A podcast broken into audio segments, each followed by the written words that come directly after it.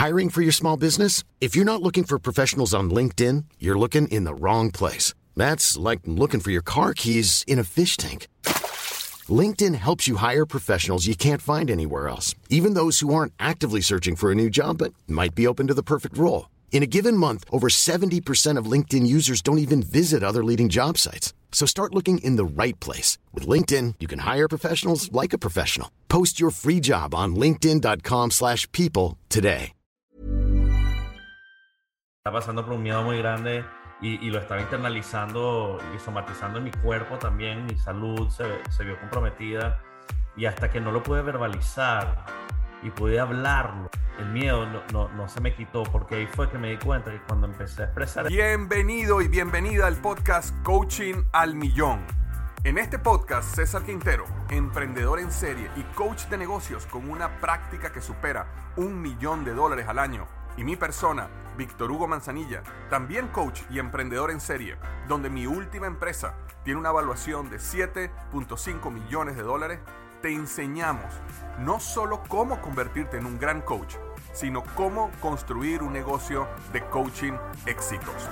Nuestro deseo es que tú también lleves tu negocio de coaching al millón.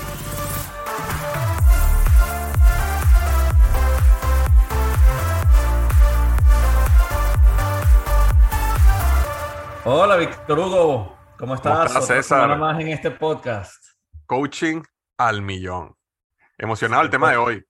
El podcast para, para coaches, el emprendedor más importante de Latinoamérica, porque es el, el, emprendedor que va a empoderar a otros emprendedores para que podamos democratizar la emprendeduría en Latinoamérica. Totalmente, totalmente. Y sabes que una de las cosas, César, que yo he sentido, eh, porque me lo, me lo han comunicado algunas personas, es que cuando una persona va a emprender, eh, siente miedo.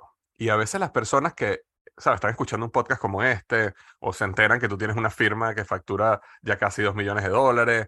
Eh, lo, lo, ven a uno con esta, yo diría, falsa eh, percepción de, de, celebridad. Es como que no, esta persona nació perfecta, tiene unos dones perfectos, jamás ha sentido miedo. Y yo quería preguntarte, en tu vida como emprendedor, en tus negocios, ¿tú has sentido miedo?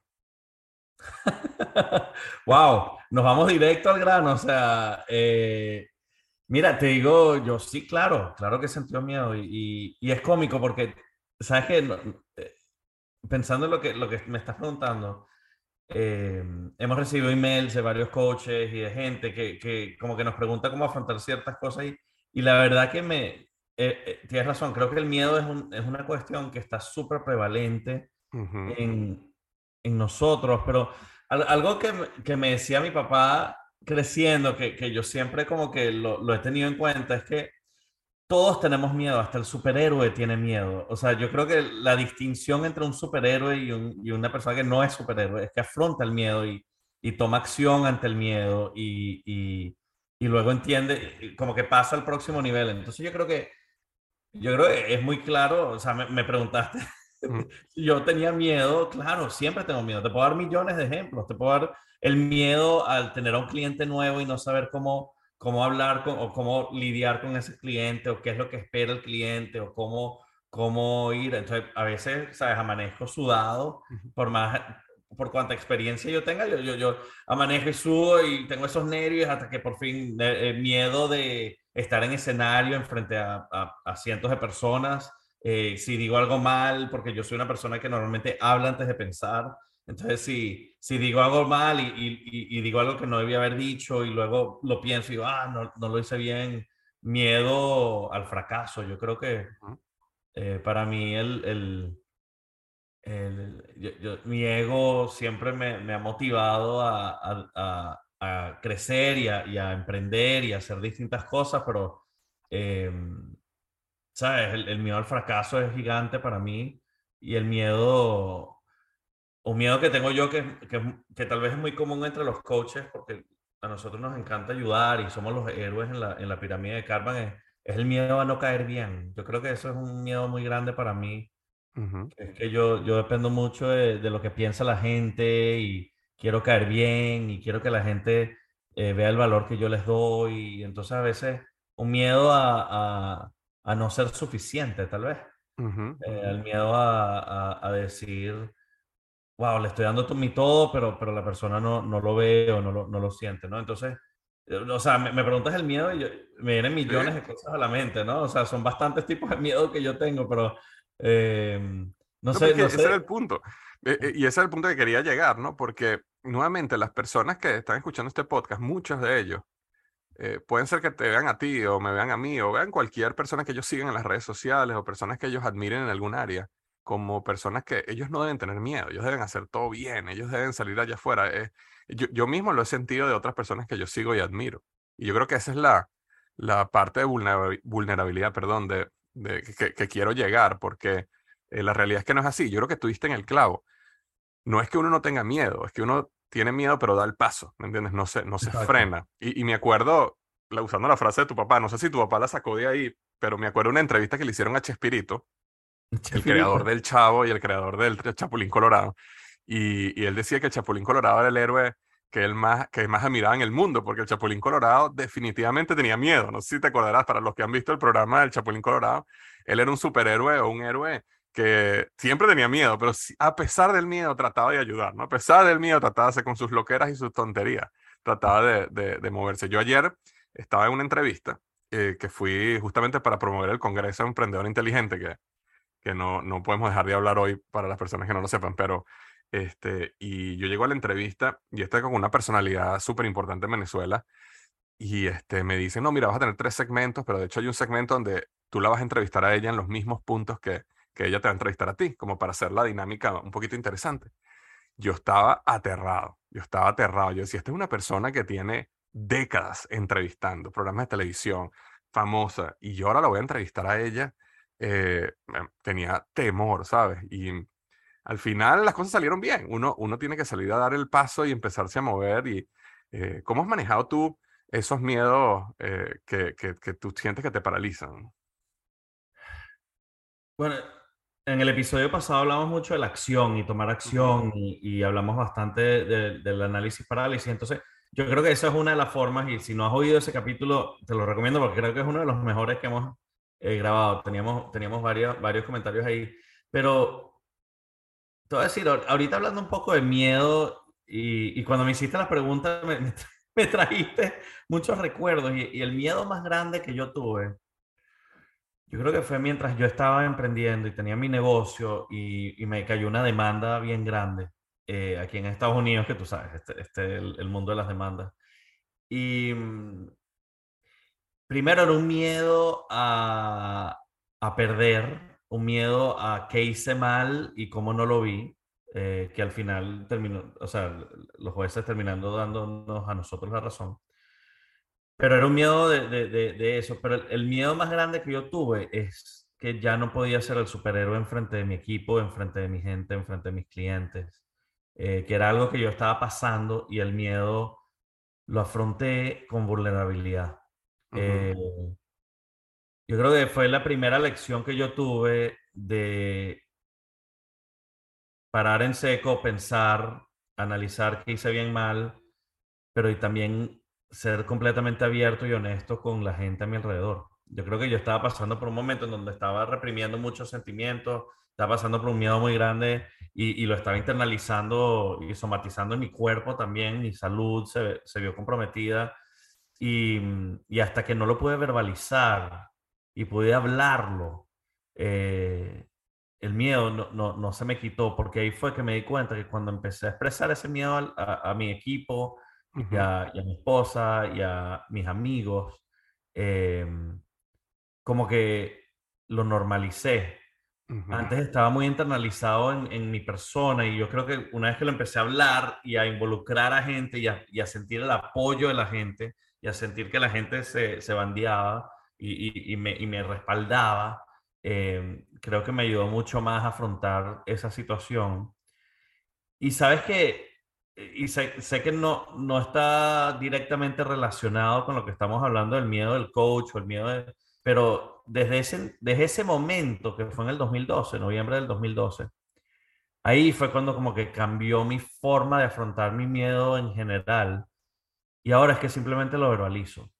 Yo, yo cuando estoy con un cliente, nuevo y estoy súper nervioso, tengo el miedo y simplemente la forma en que lo, lo, confronto es que, es que digo, mira, wow, hasta ustedes me tienen nervioso. Llevo 10 años haciendo esto y me pusieron bien nervioso hoy. No, entonces lo normalizo porque de una manera este, ellos lo pueden sentir, pero a la misma vez yo lo estoy, yo lo estoy normalizando. Yo estoy diciendo, todos sentimos miedo, todos estamos en esta situación y, y ellos, ¿te entiendes? Me humaniza y, y, es la realidad porque yo creo que todo el mundo en este, en este, todo el mundo en esta vida nació para ser feliz.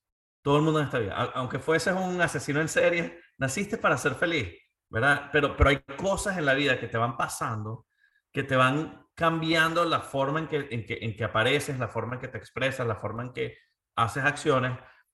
Pero mientras más podamos verbalizarlo, mientras más podamos normalizar nuestros miedos, menos se reprimen y menos se, se, se yo creo que es una forma buena de, de, poder afrontar esos miedos y tomar acción ante el miedo. Pero, pero yo creo que en el episodio pasado hablamos mucho de la acción, pero yo creo que este es el paso antes de la acción. El paso antes de la acción es, es normalizarlo, es verbalizarlo, es, es, es que la gente entienda que, que, estás pasando por esto. El miedo a la venta es un miedo muy, muy real, eh, ¿no? O sea, el que me digan que no, el, que, el miedo a que, a que me rechacen, es, es un miedo muy grande. Yo, yo siempre odiaba a los vendedores, odiaba que alguien me vendiera algo, odiaba no sé qué. Entonces yo, yo no quería ser un vendedor. En mi mente, el miedo a que la gente me percibiera como un vendedor eh, me, me, inhabilitaba eh, la venta. Y entonces yo creo que yo ahora verbalizo, eh, yo odio a los vendehumos. Yo, a mí, mientras estoy hablando con los clientes y estoy vendiendo, le digo, no, no, no, yo no, yo no vendo.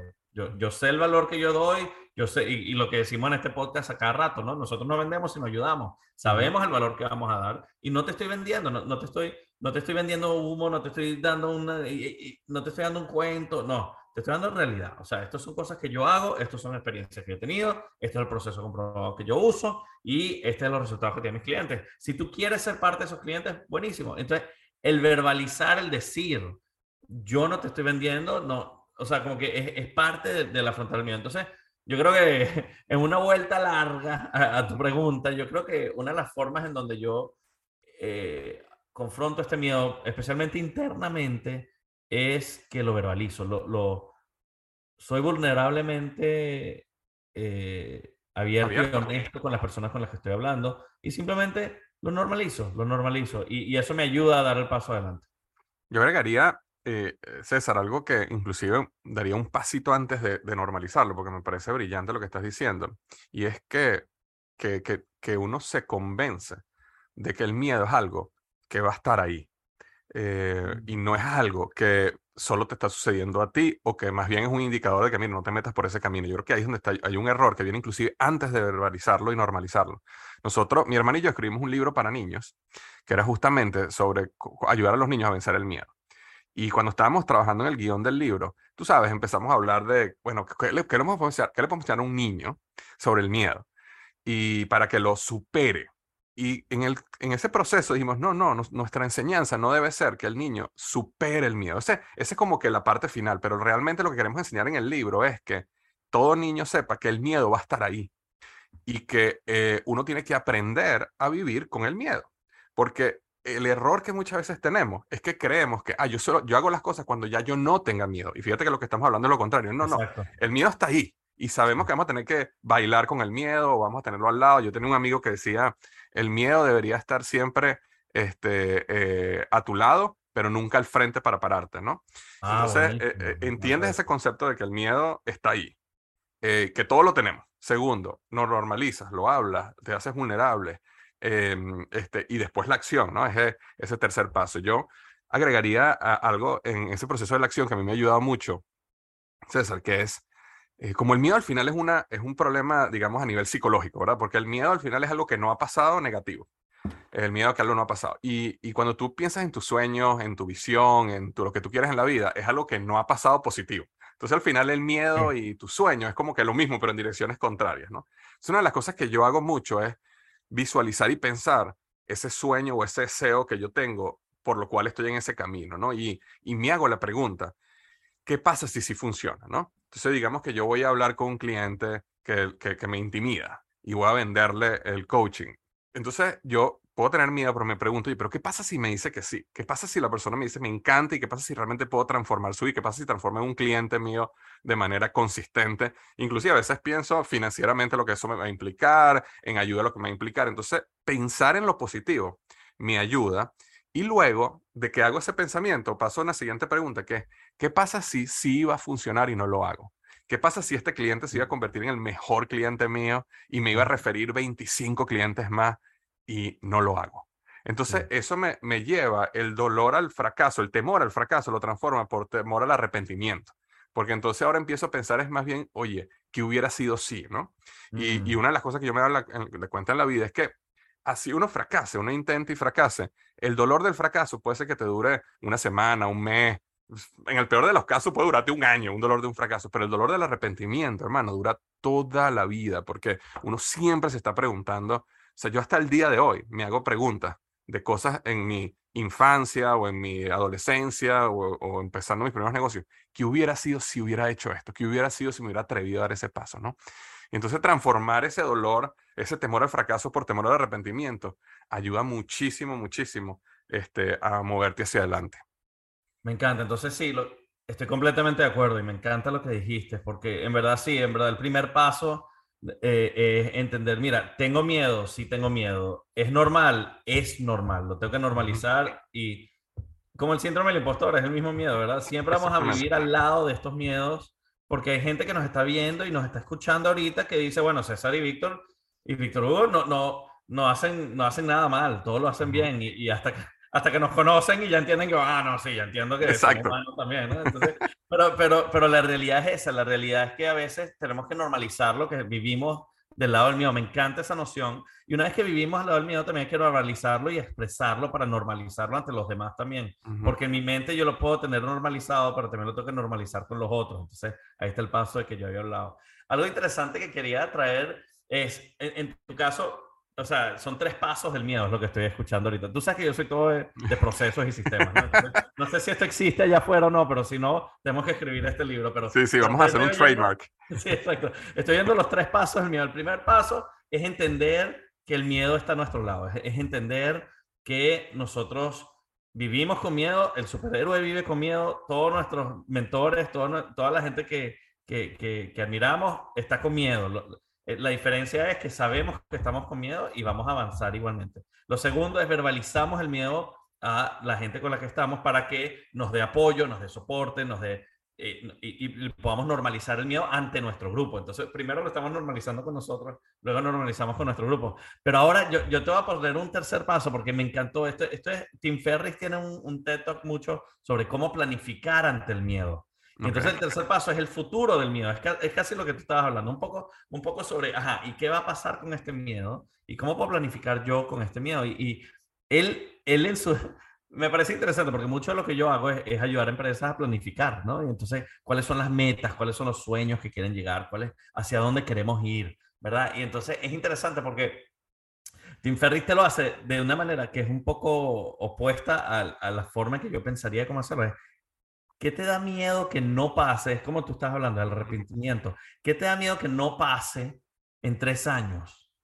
Si en tres años tú llegas a, ese, a esos tres años, ¿qué, qué, qué, qué tienes miedo entre aquí y allá que tengas que afrontar? Y te hace visualizar los miedos al futuro, que es lo que tú estabas hablando un poquito hacia el final de lo que estabas diciendo. Y entonces, al visualizar los miedos hacia el futuro, te da habilidad de decir, ok, ¿y qué tengo que hacer hoy ¿Qué tengo que hacer hoy para comenzar a ayudar y a tumbar esos miedos? ¿Qué tengo que hacer hoy para prevenir, para construir esos miedos? Entonces, si ya yo sé que yo en tres años quiero ser un ponente en una conferencia y le tengo pavor al, al, al, miedo escénico, al, hablar en público, yo sé que hoy tengo que empezar con un cursito aquí de un Toastmaster o, o, voy y empiezo a hablar en público ante mi familia o ante mi equipo o ante distintas cosas y voy practicando un poco porque el miedo que yo tengo, que yo voy a percibir dentro de tres años al enfrentar un público de mil personas, lo tengo que ir afrontando hoy. Entonces, el, el también es visualizar el miedo, visualizar qué es lo que me da miedo en todas las cosas que yo quiero lograr, en todas las cosas que yo quiero aspirar, ¿verdad? Qué miedos voy a tener yo y cómo puedo empezar a afrontar esos miedos y a construir herramientas para que yo pueda avanzar y no sentir esos miedos cuando llegue a ese punto. Está súper bueno porque, eh, por ejemplo, volvamos al caso de los coaches, eh, como emprendedores, ¿verdad? Vamos a poner el caso de un coach que tiene, que tiene un empleo, digamos, tiene un empleo para poder mantenerse, quiere convertirse en coach, está trabajando su práctica de coaching en las noches, los fines de semana, en el tiempo que tiene, y su sueño es convertirse en coach a, tiempo completo, ¿verdad? Y poder dejar su empleo. Pero tiene miedo de salir allá afuera, de hacer lo que tiene que hacer, de vender, de todo lo que hemos estado hablando. Entonces, él puede visualizar, ¿verdad? en tres años, yo, esta persona puede visualizar que todavía está en el empleo, que el jefe le está gritando, que el jefe le está diciendo, no, no puedes tomarte este rato libre, tienes que quedarte. Entonces, él puede, esa visualización, digamos, negativa de, o sea, tengo tres años en esto y ni siquiera todavía he podido lograr eh, crear, construir mi práctica como una práctica que me sostiene financieramente al 100%. Entonces, ese miedo al futuro negativo te ayuda a tomar decisiones hoy para asegurarte que ese futuro negativo no pase, ¿no? Este, te da esa energía, digamos, en vez, de, en vez de la energía positiva que te da la inspiración por, por algo mejor, es la, la, la, energía del miedo por algo peor. Entonces te obliga a moverte, porque te dice, bueno, tú sabes que si te quedas haciendo lo que estás haciendo ahorita, déjame, en tres años vas a estar en tu mismo empleo y tu negocio de coaching no va a crecer. Eh, y, y nuevamente, volvemos al punto, al final es un juego psicológico. Yo me acuerdo que hace unos años yo fui a una conferencia de Tony Robbins y él nos hizo un ejercicio muy poderoso donde eh, era como un ejercicio de meditación, ¿verdad? Y en el ejercicio de meditación, él nos ponía a visualizar ese mundo ideal que nosotros queríamos, ¿no? Entonces él nos decía, imagínate tu relación perfecta, imagínate con tu familia, imagínate tu negocio perfecto, imagínate tu negocio creciendo, imagínate que tienes dinero. Entonces tú visualizas tu vida exactamente como tú la quieres, ¿no? Y entonces de repente, en el medio de la, de la meditación, él dice, ahora te volteas y te das cuenta que tenías una, una cuerda, una cadena amarrada a tu espalda. Y entonces te empiezan a jalar y tienes que empezar y empiezas a ver cómo tu, tu relación perfecta se empieza a ir y se queda ya, ¿no? En el, en el, en el adelante, ¿no? Y tu negocio se queda ya y tú te empiezas a ir atrás, atrás, atrás, atrás, atrás y te están empujando y no tienes fuerza, no tienes cómo muerte hacia adelante y terminas otra vez en la vida que tienes hoy, ¿no? Y entonces ese, ese ejercicio fue súper impactante, porque es casi como un ejercicio físico, aunque lo estás haciendo mentalmente. Em, y bueno, y eh, claro, él lo hace con la música y el drama y la cuestión para tratar de, de hacerlo lo más real posible. Entonces, en, en, en ese ejercicio, él te termina preguntándote, eh, ok, ahora tienes, tienes la tijera para cortar la cuerda, ¿me entiendes? ¿Qué es esa tijera? ¿no? Y entonces esa tijera es básicamente lo que, todo lo que estamos hablando hoy, ¿no? Es las acciones que sabes las acciones que tienes que tomar, es lo que tienes que hacer, pero eh, esa visualización de quitarte lo que sueñas, en vez de simplemente visualizar lo que quieres, sino quitarte eso, es muy, muy poderosa para manejar el miedo. Wow, sí, sí, súper interesante. Me, me encanta esta conversación, la verdad que este, no, no, te digo, yo, yo soy una persona súper optimista y súper eh, feliz en general. La gente muchas veces me dicen, tú, tú nunca dejas de sonreír, tú siempre estás sonriendo, eh, que es bueno y malo, ¿no? Pero, pero, pero la verdad que nunca, nunca me había puesto a reflexionar un poquito sobre el miedo y cómo afronto el miedo y, me, y, y, tu pregunta al principio como que, mira, hablando de normalizarlo, tu pregunta al principio me dice, ¿cuándo expresas miedo? Coño. Uy, no el tiempo. Aquí, eh, pero tu pregunta tu pregunta al principio, cuando, cuando me la hiciste, me, me, me, sentí como que no, yo no tengo miedo. Y, y, luego tuve que pensar, y lo que pasó en ese milisegundo fue, fue ver todos los miedos que yo tengo. Y, y fíjate que los empecé a verbalizar. Y no sabía hacia dónde estaba yendo, pero tengo miedo a esto, tengo miedo a esto, tengo miedo a esto, tengo miedo a esto. Entonces, qué interesante que una conversación, aún para nosotros los optimistas, porque hay muchos de nosotros que somos súper optimistas, que nada, nada está mal, todo está chévere, estamos siempre sonriendo, pero, pero la verdad que sí, aunque, aunque parezca, aunque aparente que no tengamos miedo, todo el mundo tiene miedo. Entonces, me parece súper importante estos tres pasos del miedo, en donde primero hay que normalizarlo nosotros mismos, luego lo tenemos que normalizar ante la gente que, con la que estamos, eh, y luego tenemos que visualizar qué miedos nos van a prevenir el sueño que queremos dentro de nuestra vida ideal. Me parece excelente. Viste, ya, hasta tenemos un proceso del miedo. Un proceso del miedo que ya podemos patentar. ¿Sabes una cosa que permíteme agregar una más, César, en el, en el proceso del miedo? No un paso, pero un subpaso de la tercera, que es asociarte con personas que te ayuden a crecer y que te motiven, ¿no? Uno puede tener un grupo de personas a tu alrededor que te hundan en el miedo, ¿verdad? Sí, eh, Yo he tenido amigos que, que, cuando yo eh, hablaba mis deseos de emprender era, pero ¿para qué vas a hacer eso? Eso es inseguro, tú tienes un trabajo seguro, quédate tranquilo. Entonces, te, más bien creaban más miedo en mí. Creaban más miedo, sí. pero eh, hay otras personas que son más bien, te ayudan, ¿me entiendes? ¿Qué es lo peor que puede pasar, Víctor? Yo te apoyo, vamos, a... entonces asociarse, asociarse es algo que ayuda muchísimo a, este, a vencer el miedo. ¿Cuál es ese círculo de personas que tienes a tu alrededor, ¿no? Y es súper importante porque, ¿sabes? Un punto súper importante porque yo cuando, cuando yo empecé mi empresa, mucha gente no era empresario, no, no, era emprendedor, no, no, no sabía por lo que yo estaba pasando. Y entonces los comentarios, los miedos me los reforzaban, más bien. O sea, entonces me prevenían llegar a eso. Y no fue hasta que yo, yo, yo descubrí mi comunidad de emprendedores, mis amigos, toda la gente en donde yo quería ser parte de esa comunidad y que ellos me elevaban y veía los, mis miedos superados por ellos y decía, ah, si ellos lo hicieron y esta persona no debió haber sido tan, tan exitoso y, yo, yo puedo superar este miedo, yo puedo hacerlo también, ¿verdad? Entonces y me empoderaba muchísimo en hacer eso y, y, eso es mucho de la razón que tú y yo, bueno, embarcamos en este nuevo miedo de nuestro primer congreso de emprendedor inteligente, ¿verdad? Creamos una, creemos crear una comunidad de emprendedores para que todos, entre todos, nos podamos eh, apoyar y crear, y crear esa aspiración de cómo hemos superado esos miedos. Son tanto emprendedores, coaches, ¿verdad? Porque coaches son emprendedores. Entonces, es un congreso en donde estamos haciendo ahorita eh, en septiembre, 15 y 16. 15 y 16 de septiembre. Ya, ya se expiraron las, las entradas VIP, pero quedan entradas eh, normales. Y la verdad que, mira, si tú eres una persona que estás queriendo lanzar tu práctica de coaching o estás en coaching, pero no, pero no estás pudiendo superar. E, esos miedos o, superar el miedo a la venta, superar el miedo a, a, a, hablar con gente, a estar con gente. Esta es una oportunidad excelente porque es un, es un congreso en donde vamos a estar todos en la misma onda de apoyarnos, de aprender, hasta los mismos ponentes. Todos los ponentes vamos a hablar Ah, del miedo y de su historia y cómo afrontaron estas cosas y cómo cambiaron su vida para llegar a la vida ideal que quieren tener. Entonces, lo llamamos emprendedor inteligente porque es mucho sobre cómo emprendemos inteligentemente tanto la mentalidad como los modelos de negocio, como los nichos y, los, y, los, y, las personas, cómo, cómo hacemos el mercadeo, cómo hacemos las ventas, cómo hacemos la finanzas. Es todo sobre el emprendedor tiene que saber de muchas cosas a la vez y esta es una comunidad en donde está bien decir no sé hacerlo, ¿verdad? Es una comunidad en donde estamos todos abiertos, honestos, van a conocernos a nosotros, Víctor Hugo y a mí, en donde van a entender que nosotros también tenemos los mismos miedos y que somos igual que tú, igual que tú que nos estás escuchando y que aquí estamos en una comunidad para podernos apoyar. Entonces, no te lo pierdas. Vente a Miami eh, el, el 15 y 16 de septiembre. Eh, al Congreso, eh, Congreso Emprendedor Inteligente, puedes ir a congresoei.com como Emprendedor Inteligente, eh, congresoei.com y puedes ver más información ahí.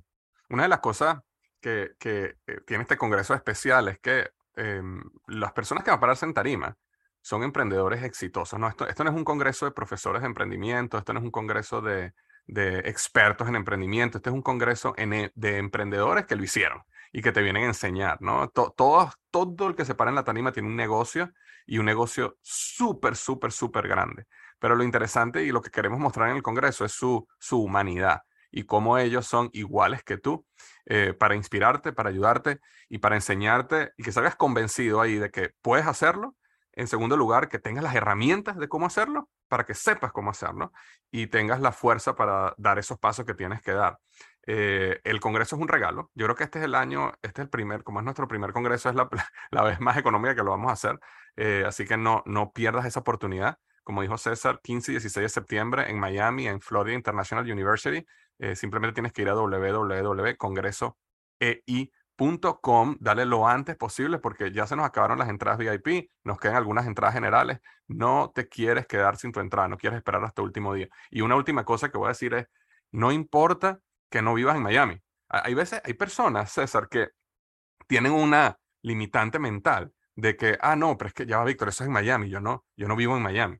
No, no, no, mira, nos llegó, eh, eh, César, yo, yo te lo compartí hace un par de días, este, un mensaje de un, eh, una persona de Chile, se llama Claudio, y Claudio me escribe, Víctor, eh, la primera vez en mi vida que voy a salir del país va a ser para ir al Congreso Emprendedor Inteligente.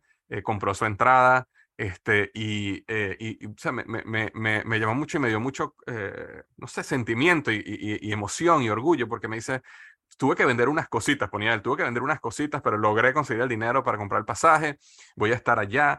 y yo decía, wow, si una persona de, de en Chile, ¿verdad? Viene para acá este, imagínate el compromiso y el, y, el, y el, deseo de transformación que tiene esa persona. Y, y cuando nos, nos, ponemos a ver la lista, bueno, tenemos personas que vienen de Argentina, por supuesto Chile, tenemos Colombia, tenemos Panamá, tenemos este, de los Estados Unidos, de muchos lugares, tenemos varias personas de España. España.